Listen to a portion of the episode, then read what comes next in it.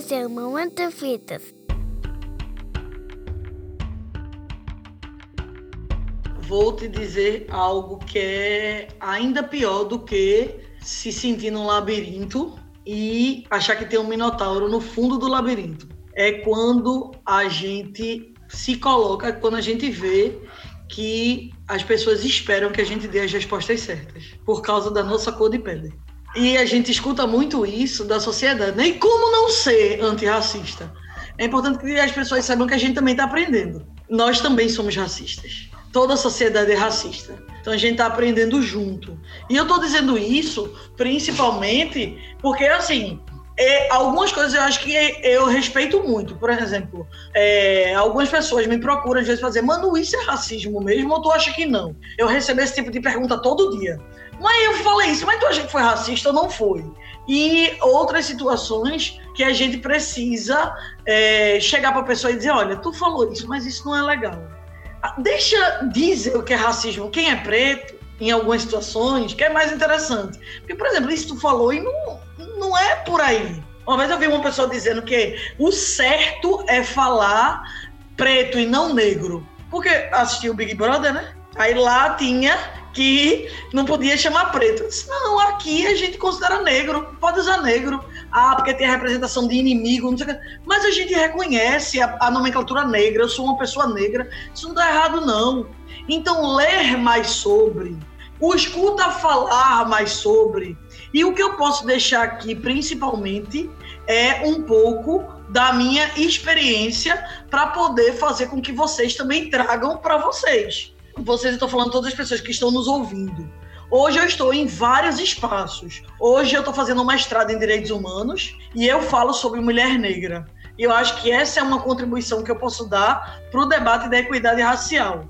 Hoje eu faço parte da co... eu sou cofundadora da Biomi Juristas Negras. É um grupo de mulheres advogadas negras que se juntaram para ocupar o sistema de justiça a gente incentiva alunas e alunos de direito a passar na OAB e a passar em concursos a partir de uma metodologia desenvolvida pela professora Kiara. E a ideia é que mais na frente nós tenhamos mais juízas e juízes, promotores, defensores, advogados, pretas e pretos. Além disso, a Biomi também trabalha uma militância na questão de equidade racial, fazendo enfrentamento, produ sempre produzindo conteúdo. Eu sou presidenta da Comissão de Igualdade Racial porque eu escolhi, dentro da minha categoria profissional, fazer enfrentamento ao racismo. E eu sou professora em direito constitucional e nunca deixo de fazer o recorte de raça nas minhas aulas. Quando eu estou falando de Constituição, eu sempre trago o inciso que é da criminalização do racismo. Quando eu trabalho controle de constitucionalidade, eu trago o julgamento das cotas pelo STF, eu trago reconhecimento de união homoafetiva, todas as pautas. E a minha aula normalmente é uma aula onde eu sempre estimulo os alunos e as alunas a pensarem criticamente. E no meu dia a dia, eu não coaduno com piadas racistas. Eu não convivo, eu nem convivo com pessoas que acham que pessoas negras são inferiores ou que acham que homossexualidade é errado.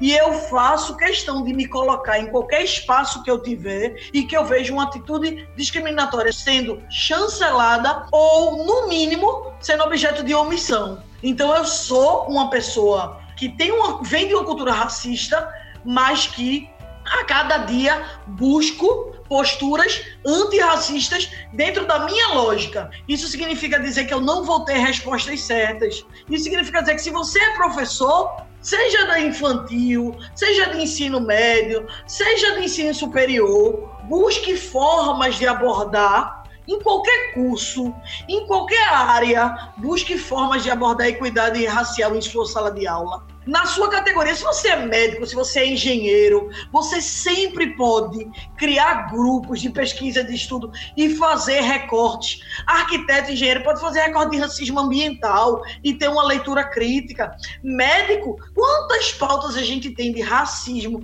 de preconceito dentro das práticas cotidianas da saúde? Segurança, não preciso nem falar tenha um olhar crítico para a criminologia mesmo, né? E repense as práticas da instituição onde você está. Se você está fazendo algum curso, como eu que sou mestrando em direitos humanos, aborde pautas para fazer recorte racial em pelo menos um capítulo do seu trabalho. Se coloque como meta ser antirracista a partir das suas atividades, a partir da sua vivência, a partir do que você vai aos poucos adquirindo com as suas leituras, adquirindo com o que você escuta, adquirindo com o que você aprende e principalmente esteja perto de pessoas negras e pessoas antirracistas, garantindo a elas sempre espaço de fala, sempre ocupação de espaços de poder e sempre mas eu digo sempre,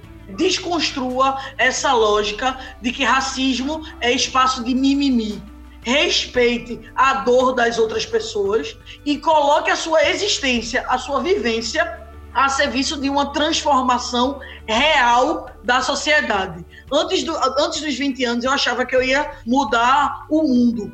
Depois eu descobri que se eu mudar as pessoas ao meu redor, já está correto. Hoje, eu descubro que eu sou responsável apenas por mim. E as minhas atitudes reverberam nas pessoas que convivem comigo, nos espaços que eu ocupo e têm conquistado corações por onde eu passo. Então, essa colocação é muito mais um convite. Vem ser antirracista comigo num processo de aprendizagem para que um dia a gente possa viver o sonho de viver numa sociedade mais justa e com equidade para todas e todos.